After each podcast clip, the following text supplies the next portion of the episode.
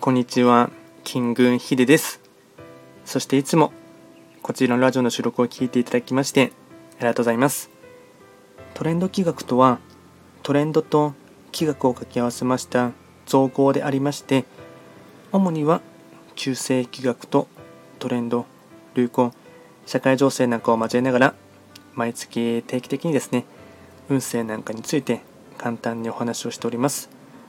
で今回はですね2023年6月の3匹木星の運勢を簡単に解説していきたいと思います。ただし6月と言いましても気学の場合暦は旧暦で見ていきますので具体的な日数で言いますと6月6日から7月6日までを指しますのでよろしくお願いいたします。では早速ですね3匹木星の全体運ですね。全体運は星5段階中星は4つになります。3匹木星は本来白く木星の本石地であります。南東の場所に巡っていきますので法医学の作用といたしましては南東とかあとは白く木星からの影響を色濃く受けます。あとですね6月が年番と月番がきれいに重なりますのでまあ、最も今年を象徴とするようなそんな一月となっていきます。ではですね全体的な傾向といたしましてポイントを4つですねまとめていきますがまずは1つ目幸運期頭で考えて足でどんどんと行動していく。2つ目判断力もいいので冷静にいろんな問題や課題に取り組む。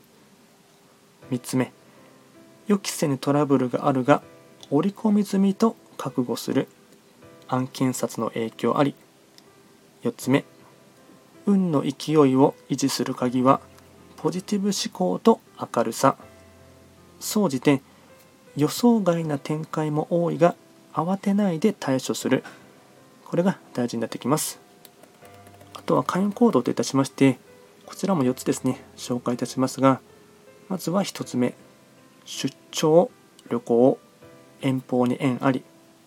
2つ目。心を取り乱さないこと。3つ目。喉をいたわる。声枯れや風に注意。4つ目。軽い運動朝の散歩など。